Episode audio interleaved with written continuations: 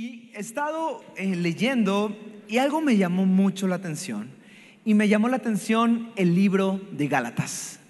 Y yo no sé tú, pero ¿te acuerdas cuando tus hijos iban en la primaria y llegaba el vendedor de enciclopedias? Solo me pasó a mí. Qué extraño. Bueno, soy de esa generación, ok.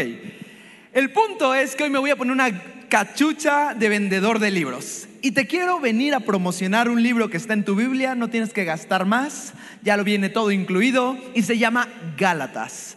Seis espectaculares capítulos que de principio a fin son una historia apasionante, emocionante, con historia, drama, regañiza, todo incluido. Pero mi punto es este. Lee con toda calma en tu casita el libro de Gálatas. Y aunque hoy vamos a estudiar unos cuantos versículos, en verdad, llega a tu casa y disfruta. A veces a los nuevos les decimos que estudien o que empiecen a leer el Evangelio.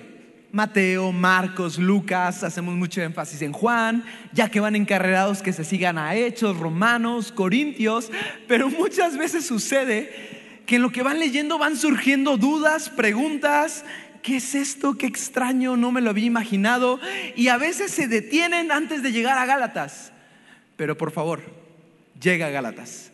Porque Gálatas, el apóstol Pablo, resuelve muchísimas de las dudas que tal vez fueron surgiendo en el camino. Así que, sin más, capítulo 1 de Gálatas, versículo 6.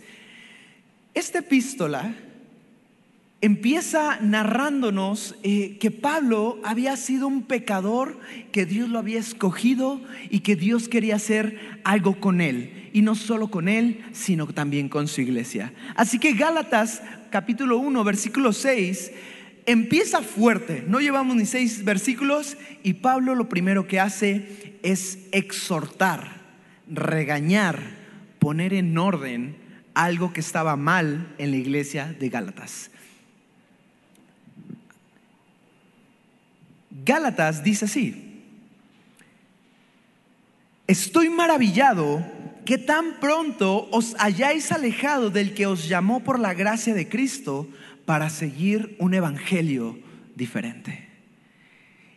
Y entonces, Pablo está afrontando a la iglesia que llevaban muy poquito tiempo, aproximadamente menos de 30 años después de que Jesús había ascendido al cielo, y ya estaban siguiendo un evangelio diferente.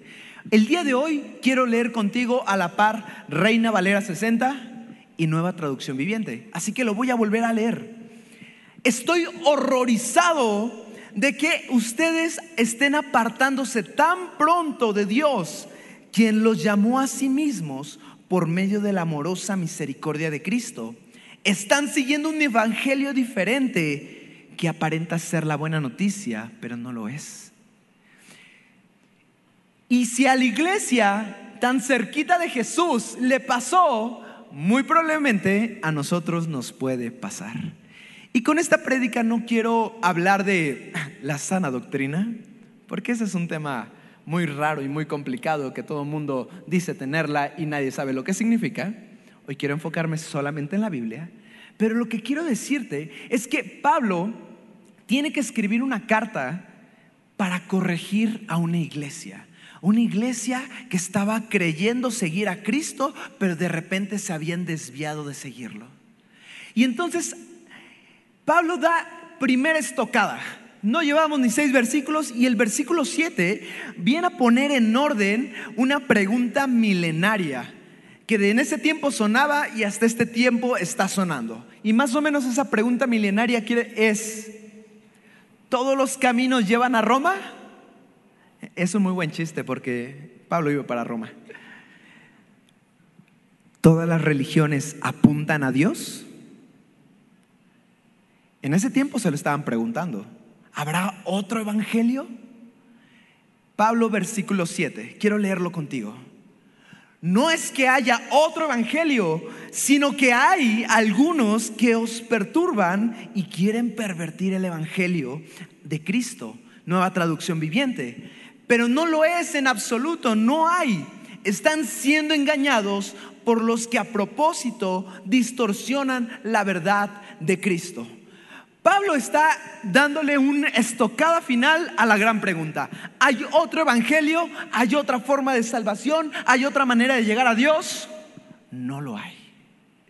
Y tú te preguntarás, bueno, pero ¿cuál es el problema de la iglesia? ¿De qué está hablando Pablo? Hasta ahorita solo nos ha presentado el motivo de la carta. Y lo que va a ocurrir es que a partir del versículo 8 y hasta el capítulo 2, versículo 16, Pablo va a empezar a narrarnos su historia personal de cómo Dios lo rescató. Si tú conoces la historia de Pablo, podríamos resumirlo de esta manera. Él era una persona de religión judía y ante su religión él cumplía con todas las reglas normativas y estructura, puras palomitas que exigía la religión para ser considerado un buen judío.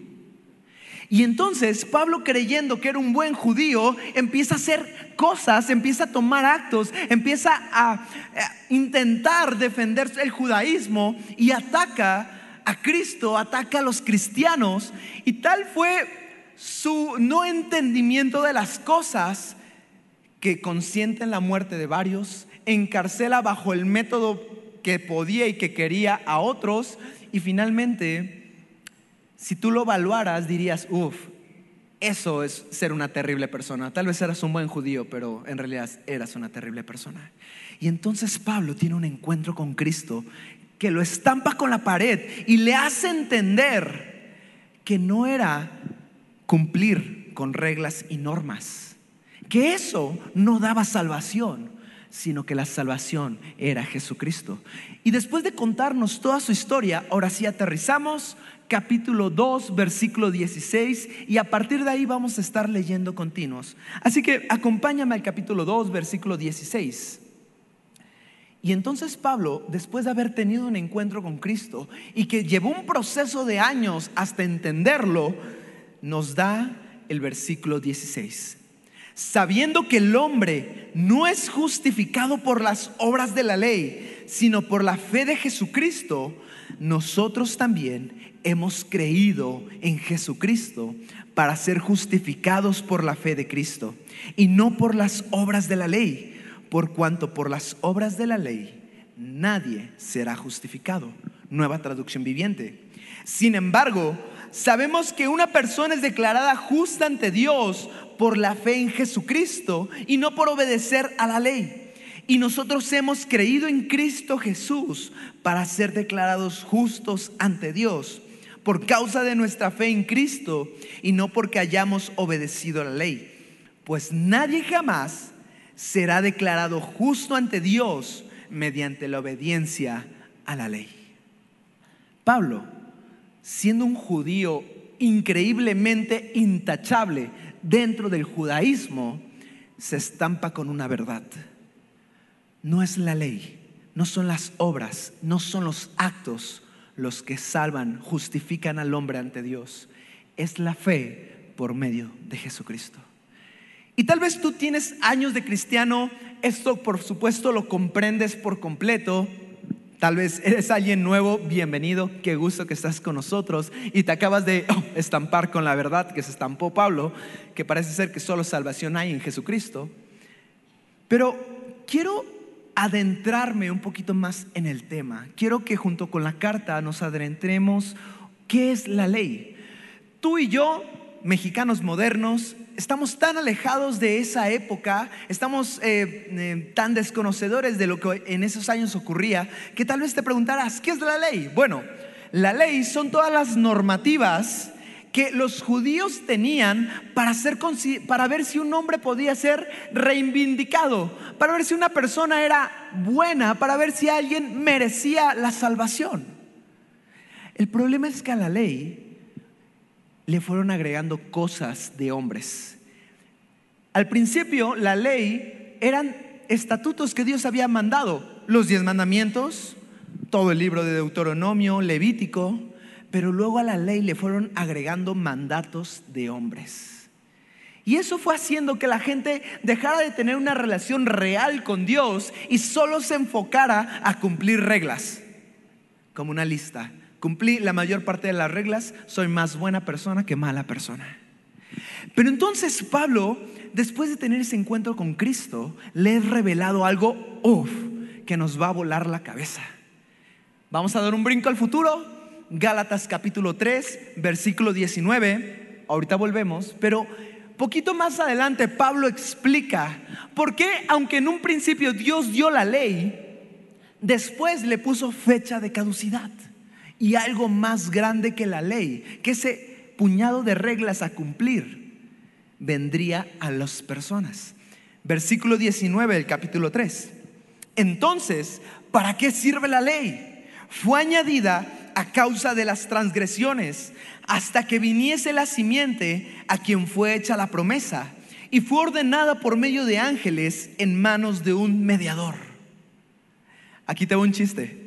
¿Alguna vez has leído la Valera 60 y no entendiste nada? Soy el único. Ok. Por eso hoy traje la nueva traducción viviente. Venga. Versículo 19. Entonces, ¿para qué se entregó la ley? Fue añadida la promesa para mostrar a la gente sus pecados, con la intención de que la ley durara solo hasta la llegada del Hijo prometido. Por medio de ángeles, Dios entregó su ley a Moisés, quien hizo de mediador entre Dios y el pueblo. Y me encanta porque Pablo por fin comprendió una verdad que era muy difícil de entender. Dios dio la ley hasta que llegara Cristo. Hasta que Cristo pagara con su propia vida, con su propia sangre, el precio real y total del pecado. Recordarás que dice Romanos, porque la paga del pecado es el precio que había que pagar por ser pecador era morir. Pero resulta que tu vida valía apenas o en realidad era insuficiente para darte salvación. Y la única forma de poder cumplir con esta con este precio a pagar, con esta deuda que teníamos nosotros por el pecado, resulta que nosotros mismos no la podíamos cumplir. Éramos insuficientes para cumplirla. Entonces llega Cristo y Cristo es quien paga ese precio por ti, por mí. Nos abre el acceso al Padre que antes no estaba abierto y nos permite ser llamados hijos de Dios a los que le creen y a los que entregan su vida a Cristo. Entonces, en este punto, Pablo acaba de entender algo que en su generación apenas estaba haciendo una revelación. Pero ¿Cuál es mi objetivo de leer la carta de Gálatas contigo hoy? Mi objetivo es que podamos responder una pregunta que es una pregunta agresiva, que es una pregunta difícil, que es una pregunta que tal vez oh, te va a crear crisis, pero que en algún momento de tu vida como cristiano la tienes que responder. Y la pregunta es la siguiente. ¿Estás viviendo tu salvación por medio de la fe en Jesucristo? O estás intentando vivirla a través de tus esfuerzos humanos? Voy a volver a leer esta pregunta y dice así, ¿estás viviendo tu salvación por medio de la fe en Jesucristo o estás intentando vivirla a través de tus esfuerzos humanos? Y dirás, ¿dónde está lo agresivo? Ahí te va. Pablo cuando era judío, entendía que la salvación era por ley, era por cumplir todas esas normativas que daban. Pero Dios estableció que la ley iba a durar hasta que viniera Jesucristo. Y a partir de Jesucristo, la salvación era por medio de la fe en Él. Y la pregunta es, ¿tú estás viviendo la salvación por medio de fe o por medio de obras? Y te quiero lanzar una segunda pregunta que tu reacción muy probablemente nos va a responder a la primera pregunta. Ahí te va. Posiblemente ya para este momento en tu vida, alguien te ha lastimado, alguien te ha herido, alguien ha hecho algo en contra de ti, alguien ha hecho, alguien ha abusado, alguien se ha sobrepasado contigo. Y muy probablemente todos en nuestra mente y en nuestro corazón y en nuestra conciencia cargamos con alguien que ha hecho algo que humanamente tal vez sería imperdonable. Y me estoy refiriendo a las cosas graves. Y yo no sé, pero muy probablemente tal vez esa persona en algún punto de su vida, después de que te hirió y te lastimó, esa persona se encontró con Cristo. Esa persona, tal vez en sus últimos años, tal vez es más, ya murió. Y tal vez en sus últimos años alguien le predicó de Cristo, creyó en Jesucristo, pidió perdón sus pecados. Tal vez en el lecho de muerte alguien le predicó. Él reconoció a Jesucristo como su Señor y Salvador, pidió perdón por sus pecados. Y aquí viene. Muy probablemente esa persona te la vas a encontrar en el cielo. Y para este punto hubo dos tipos de reacciones. Los que dijeron amén y los que sintieron que algo se les estremeció aquí por dentro. Eso responde a la pregunta, ¿estás viviendo tu salvación por fe en Jesucristo o por leyes, obras humanas? Porque si estás creyendo tu salvación por Jesucristo, créeme una cosa, esa persona que reconfesó a Jesús en su corazón, se arrepintió de sus pecados y creyó en Jesucristo, es salva. Al humano le es fácil entender la salvación por obras. Hizo cosas buenas, se merece él. Hizo cosas malas, se merece él. Pero en el fondo ese pensamiento esconde que no crees que la salvación sea por fe. Esconde que tú crees y esperas que la salvación sea por obras. Pablo creía eso.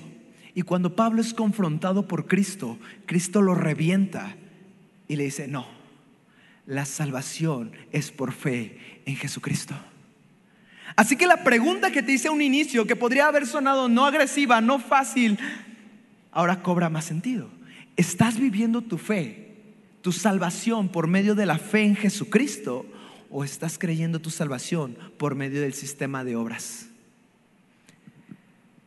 Humanamente, la pregunta de la persona que se salvó te pudo haber dolido y humanamente se vale. Hay gente que te pudo haber lastimado. Hay gente que humanamente dirías no merecería el perdón humano. Pero por eso por eso la fe en Jesucristo abre la puerta a la gracia. Déjame explicarte algo. ¿Qué significa la gracia? Significa que tú no merecías salvación. Significa que por más buenos actos que pudieras hacer, serían y siempre van a ser insuficientes para Dios para insuficientes para la salvación de Dios. Significa que por más que te has esforzado por ser buena persona o por más que te esfuerces por hacer cosas correctas, por más que humanamente quisieras decirte un buen ciudadano, por más que pudieras decirte un buen padre, un buen esposo, un buen hijo, por más que te pudiera decir bueno, todas tus cosas buenas son insuficientes para la salvación de Dios. Eso significa la gracia.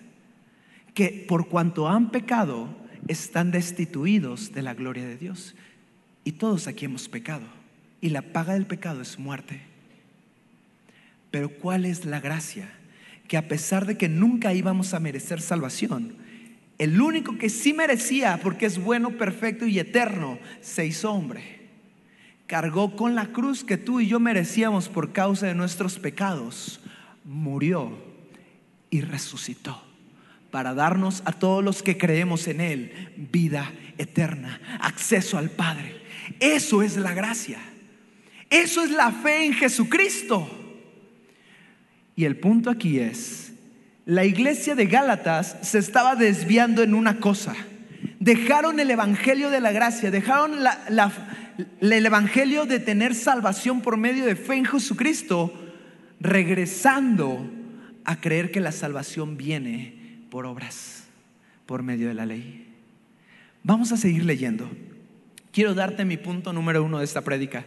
Dirás, ya hablo mucho y apenas nos el punto uno. Tranquilos. Punto número uno. Si hemos creído en Cristo y Cristo ha establecido que la fe en Él es suficiente para salvación, nadie nos puede condenar. Quiero repetirlo contigo si hemos creído en Cristo y Cristo se ha establecido y Cristo ha establecido que la fe en Él es suficiente para salvación, nadie nos puede condenar. Versículo 17 dice así, y si buscando ser justificados en Cristo, también somos hallados nosotros pecadores, ¿es por eso Cristo ministro de pecado? En ninguna manera. Yo lo sé, está difícil este versículo. Nueva traducción viviente. Pero supongamos que intentamos ser declarados justos ante Dios por medio de la fe en Cristo y luego se nos declara culpables por haber abandonado la ley. ¿Acaso esto quiere decir que Cristo nos ha llevado al pecado? Por supuesto que no. Este versículo, que a veces es tan difícil de entender, a mí me parece el pilar fundamental. Jesucristo estableció que la fe en Él es suficiente para salvación. Eso a veces es difícil de aceptar. Y es tan difícil de aceptar que a veces en el fondo nosotros tenemos duda. Tenemos duda. Y la duda proviene a veces de factores externos. El mundo está tan peleado con que la salvación sea tan fácil impone su propio sistema de la ley. Déjame darte ejemplos. ¿Cómo crees que Dios te va a salvar después de todo tu pasado? Ese es el mundo condenándote con el sistema de la ley, diciéndote, ¿cómo, podré, ¿cómo es que quieres abandonar tus obras para creer que Jesucristo salva? Tal vez tu propia conciencia, tu propia carne te está diciendo, ¿En serio crees que solo por creer en Jesucristo te vas a salvar? Acuérdate de todo lo que hemos hecho. Oh. Tal vez el mismo diablo pone pensamientos en ti de condenación. Decir, no, no lo creo. No tienes la fe suficiente para creer que vas a ser salvo. Mejor esfuérzate por su buena persona. A ver si siendo buena persona en el cielo te dan una oportunidad. Este versículo dice, lo voy a volver a leer en la nueva traducción viviente. Y luego se nos declara culpables por haber abandonado la ley.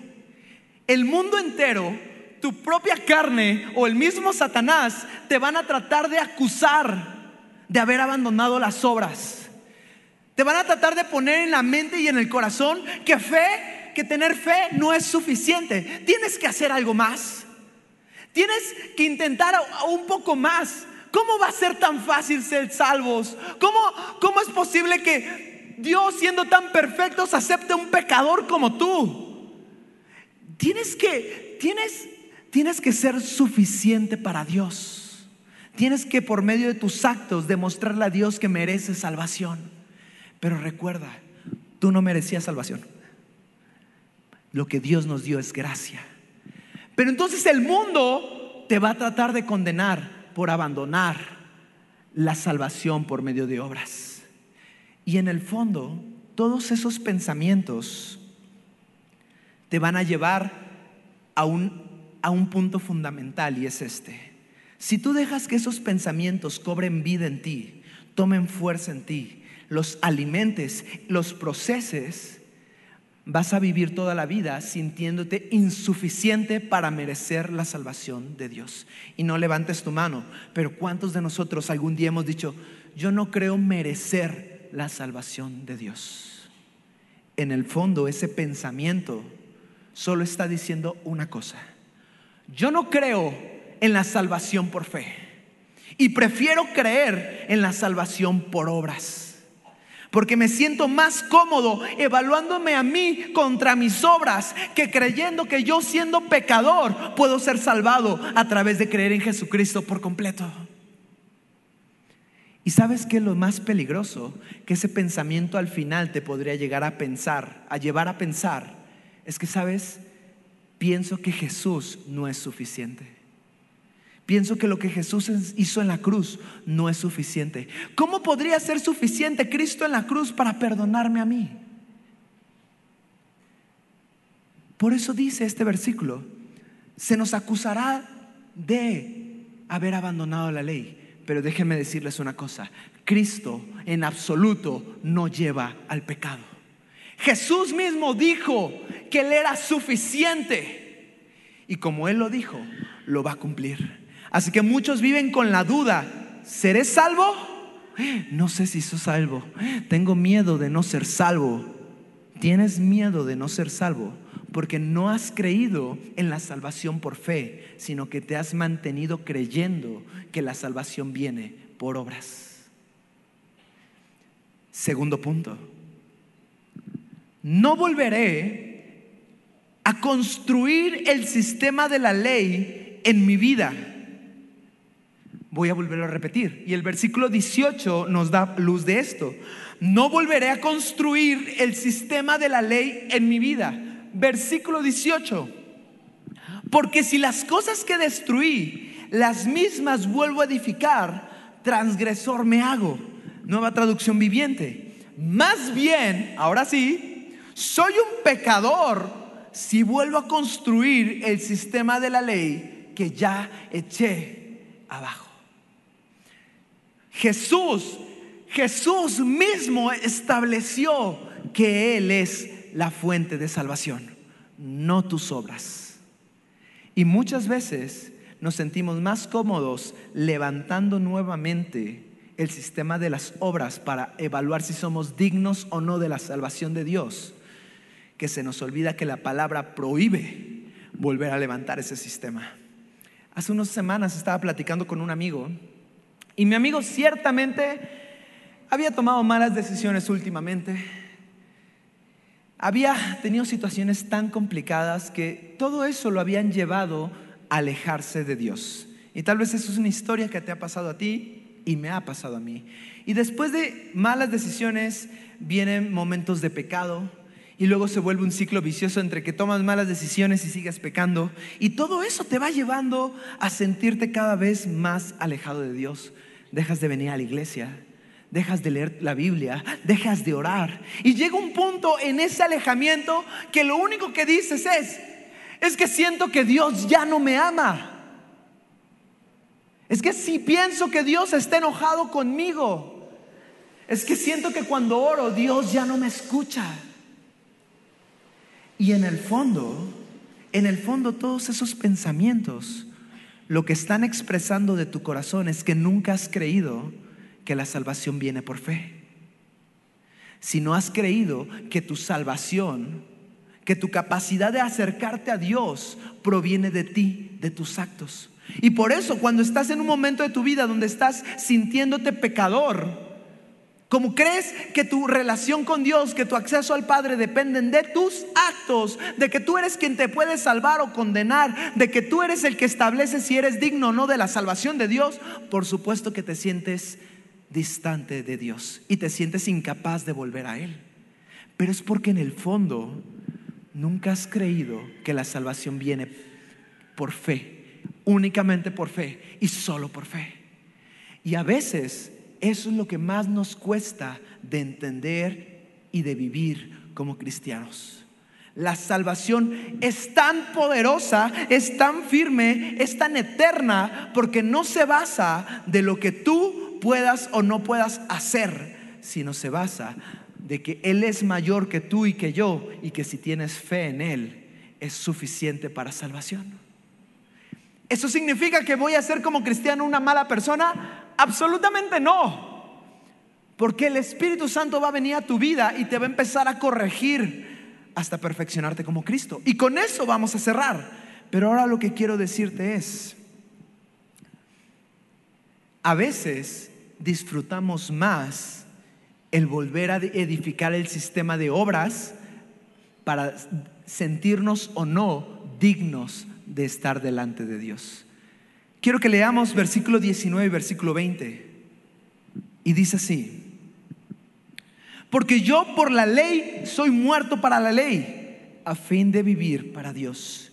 Con Cristo estoy juntamente crucificado y ya no vivo yo, mas Cristo vive en mí y lo que ahora vivo en la carne, lo vivo en la fe del Hijo de Dios, el cual me amó y se entregó a sí mismo por mí. Voy a volver a leerlo en la nueva traducción viviente. Pues cuando intenté obedecer la ley, la ley misma me condenó. Cuando tú tratas de vivir tu salvación por medio de tus obras, te vas a sentir todos los días de tu vida condenado. Y no levantes tu mano, pero si alguna vez te has sentido condenado, no es porque Dios te condene, sino es porque tú has dejado de creer que la salvación y tu relación con Dios vienen por la fe en Él, que es la gracia, y has vuelto a construir tus obras como la base en la cual justificas o no si te puedes acercar a Dios. Y la Biblia dice, hey, volví a edificar el sistema de la ley y la ley me condenó. Sigo leyendo.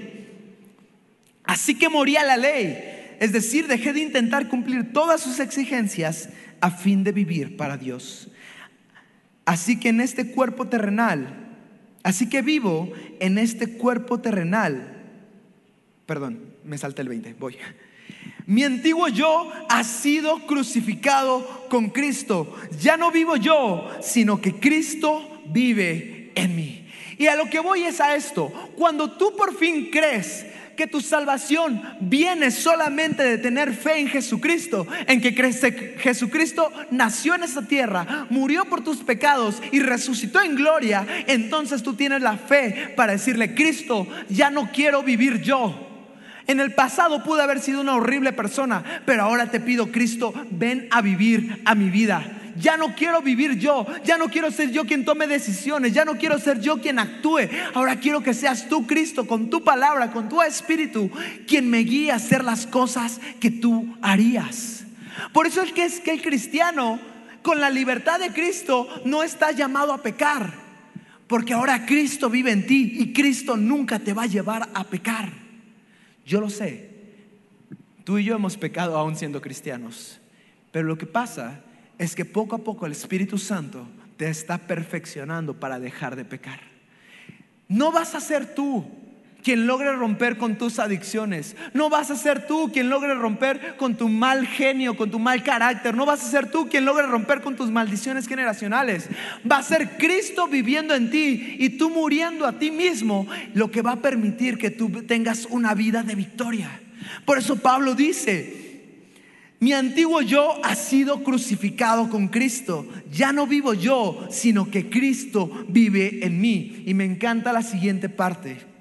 Así que lo que vivo en este cuerpo terrenal, así que vivo en este cuerpo terrenal confiando en el Hijo de Dios, quien me amó y se entregó a sí mismo por mí. Voy a leerlo en la, Reina Valera 60, esta última parte, y dice, lo que ahora vivo en la carne, lo vivo en la fe del Hijo de Dios. Quiero llegar a este punto. En tu vida vas a vivir un constante ataque del enemigo de pensar que tú no eres suficiente, de pensar de que Jesús mismo no es suficiente, de pensar que tus actos podrían ser mayor que la gracia de Dios, pensar que estar lejos de Dios es imposible volver porque ya fuiste demasiado pecador. Todos esos pensamientos a lo largo de tu vida lo vas a vivir como tentaciones. Lo que ahora vivo en la carne, lo que ahora vives en la carne es la tentación constante de negar la fe en Cristo. Pero por eso la siguiente parte del versículo dice, lo que ahora vivo en la carne, lo vivo en la fe del Hijo de Dios. Tu reto, hermano, es vivir todos los días en la fe del Hijo de Dios. En la fe decir, hey, si soy un humano que aunque ha aceptado a Cristo, sigo batallando con el pecado. Completamente cierto. Pero sigo creyendo que Jesús es mi salvación. Y si Jesús es mi salvación, por medio de su Espíritu Santo voy a vencer los pecados que hoy estoy luchando. Oh. Pero si llegas a dudar de eso, te vas a volver a condenar, porque el sistema de las obras solamente condena. Ahora bien, versículo 21 dice algo que nos tiene que quedar marcado en el corazón. No desecho la gracia de Dios, pues si por la ley fuese la justicia, por demás murió Cristo. Nueva traducción viviente dice, yo no tomo la gracia de Dios como algo sin sentido, pues si cumplir la ley pudiera hacernos justos ante Dios, entonces no habría sido necesario que Cristo muriera. Hace un instante te dije que en el fondo muchos de tus pensamientos indicaban que tal vez para ti la salvación de Cristo es insuficiente. Si por actos humanos nos pudiéramos salvar, en vano hubiera sido necesario Cristo. Hoy en día existen dos religiones en el mundo. Dices, ¿cuáles? Las religiones por obras. Y las religiones por obras, uy, puedes meter todas. Ateísmo, humanismo, budismo, judaísmo, todas. Porque se basan de, definir si la persona es digna o no de redención. Tratan de definir si la persona es digna o no de salvación, de reivindicación por medio de sus obras. ¿Has conocido gente mayor que en los últimos años de su vida se quiere reivindicar? Hay, una, hay un deseo natural por ponerse en paz, que es un deseo que Dios pone, pero mediante hechos humanos nunca lo vamos a alcanzar. Y aunque el mundo te bombardee diciéndote que todo se evalúa si has sido una persona exitosa, poderosa, autosuficiente, con buena autoestima, todos los hechos humanos serán insuficientes para dar salvación. Y la segunda religión que existe es la gracia, en donde entiendes que por más buenos actos que pudieras hacer, eras insuficiente para la salvación de Dios y que solamente Cristo, que era el perfecto, pudo haber muerto, resucitado y darnos acceso al Padre. Así que te, te lo digo de todo corazón. Evalúa si estás viviendo tu, tu salvación por medio de la fe en Jesucristo o por medio del sistema de las obras humanas. El capítulo 3 continúa con esta idea Así que vamos a leer el capítulo 3, versículo 1, que es el siguiente versículo. Y aunque pareciera que está en otro capítulo, en realidad le pusimos capítulos y versículos a las cosas, porque era muy difícil decir página 3, párrafo 2, línea 4, palabra 7. Así que fue más fácil ponerle versículos y capítulos. Pero el capítulo 3 continúa la idea. Y me encanta porque es donde Pablo en su clímax reprenda a la iglesia por haber creído en las obras en lugar de la fe. No te lo tomes personal, lo dice la Biblia, o si eres de los que necesita que te hablen fuerte, tómatelo personal, a tu gusto. Oh Gálatas insensatos, ¿quién os fascinó para no obedecer la verdad? A vosotros, ante cuyos ojos Jesucristo ya fue presentado claramente entre vosotros como crucificados. Nueva traducción viviente, me encanta, sí soy, yo sí me lo tomo personal. Oh, Gálatas tontos, ¿quién los ha hechizado? Pues el significado de la muerte de Jesucristo se les explicó con tanta claridad como si lo hubieran visto morir en la cruz. ¿Qué simbolizó la muerte de Cristo? El justo pagando por los pecadores el perfecto por los imperfectos, el santo por los impuros. Pero cuando hizo eso, abrió el acceso al Padre como ninguno lo pudimos haber logrado. Hace rato cantábamos a Dios de todas las grandes cosas y que Él era digno, santo, que poníamos eh, perfume ante sus pies. ¿Y por qué lo hacemos? Porque Jesús hizo en la cruz lo que nadie humanamente pudiera haber hecho. ¿Soportar la cruz? No. Traer la paz por medio de la reconciliación de su sangre de todos los humanos con Dios. Y sabes, eso te abrió el acceso al Padre. La salvación, me encantaba una vez que lo escuchaba, la salvación es todo, todo, todo en uno. Salvación es, sí, el día que te mueras nos vamos a encontrar con Cristo en el cielo, pero salvación es que el Espíritu Santo va a venir a tu vida y salvación es que el acceso al Padre está abierto para ti. Oh, todo eso es salvación. Una última, un último piedrazo, discúlpenme. Has escuchado o tú mismo has dicho, hermanito, ore por usted, por usted por mí, porque a Dios usted sí lo escucha. Creo que lo dije al revés, pero entendieron la idea. Es que, es que siento Que Dios no me oye a mí, pero a usted, pastor, sí, Dios sí lo escucha. Es que no creo que yo pueda acercarme ahorita a Dios. Soy, soy demasiado pecador. En el fondo, todo ese tipo de frases y pensamientos esconden la misma verdad. No has creído la salvación por fe. Sigues creyendo que tu salvación es por obras. Por eso cuando tus obras no son dignas de Dios, tú te sientes indigno de Dios. Hay muchos que amamos las prédicas de volver a Cristo. Uf.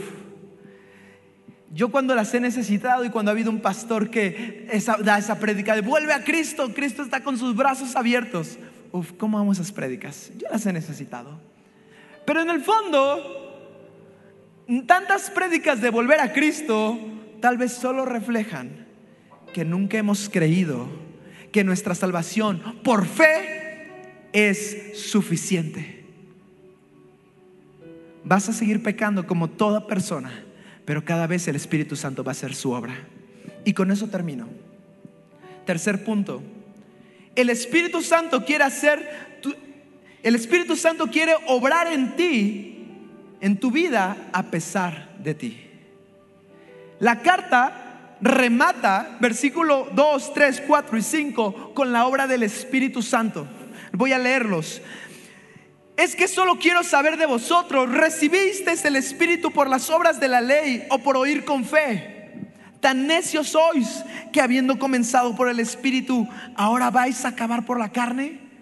Tantas cosas habéis padecido en vano, si es que realmente fue en vano. Nueva traducción viviente. Déjenme hacerles una pregunta. ¿Recibieron al Espíritu Santo por obedecer la ley de Moisés? Claro que no. Recibieron al Espíritu Santo porque creyeron en el mensaje que escucharon acerca de Cristo. ¿Será posible que sean tan tontos? No te lo tomes personal. Después de haber comenzado a vivir la vida cristiana en el Espíritu, ¿por qué ahora tratan de ser perfectos mediante sus propios esfuerzos? ¿Acaso han pasado por tantas experiencias en vano? No puede ser que no les hayan servido para nada. La salvación es algo completo.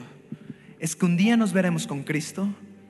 Es que tenemos acceso al Padre directamente. Pero es que también el Espíritu Santo ahora vive en tu vida. ¿Cómo voy a dejar de pecar? El Espíritu Santo ahora vive en tu vida. Tú le has dicho, voy a morir a mí, vive tú en mí y entonces el Espíritu va a hacer su obra. Y hay veces que no creemos que el Espíritu Santo quiera hacer algo con nosotros. Pero la Biblia nos incita a que si creemos que la salvación es por fe, cree que el Espíritu Santo va a hacer maravillas en tu vida. Versículo 5 y con este termino. Aquel pues que os suministra el Espíritu y hace maravillas entre vosotros, ¿lo hace por las obras de la ley o por oír con fe? Nueva traducción viviente. Vuelvo a preguntarles. ¿Acaso Dios les da el Espíritu Santo y hace milagros entre ustedes porque obedecen la ley?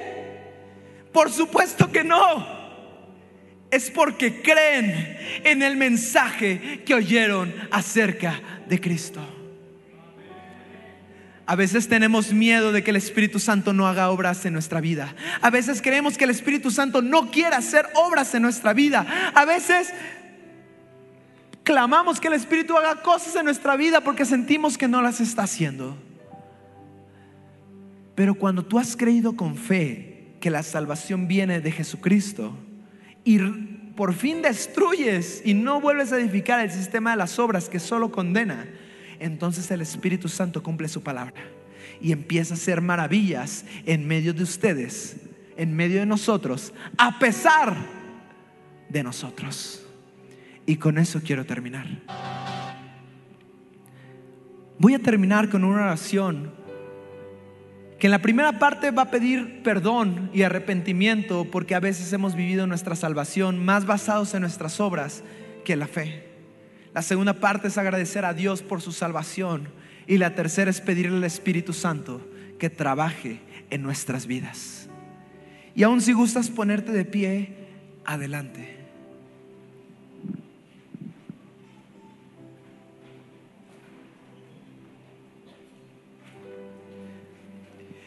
Jesús, hoy nos arrepentimos si hemos vivido la vida cristiana supuestamente creyendo la salvación en ti pero con los hechos, con nuestros pensamientos y con nuestras palabras hemos negado la eficacia de la fe, reconstruyendo el sistema de obras que solamente ha traído condenación a nuestra vida.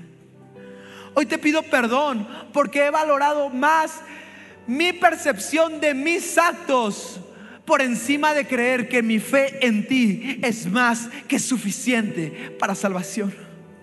Perdón por no haber creído que tu salvación era suficiente para mi vida, que habría acceso al Padre cada vez que lo necesito, cada vez que lo quiero, o que el Espíritu Santo puede venir a morar en mí en todo instante. Hoy quiero tener la fe, Dios, para empezar a vivir mi salvación solamente creyéndote a ti y aceptando que aun siendo pecador me amas, que aun siendo un pecador arrepentido puedo acercarme a ti, que tengo acceso al Padre y que el Espíritu Santo pueda hacer la obra. Así que Jesús, gracias.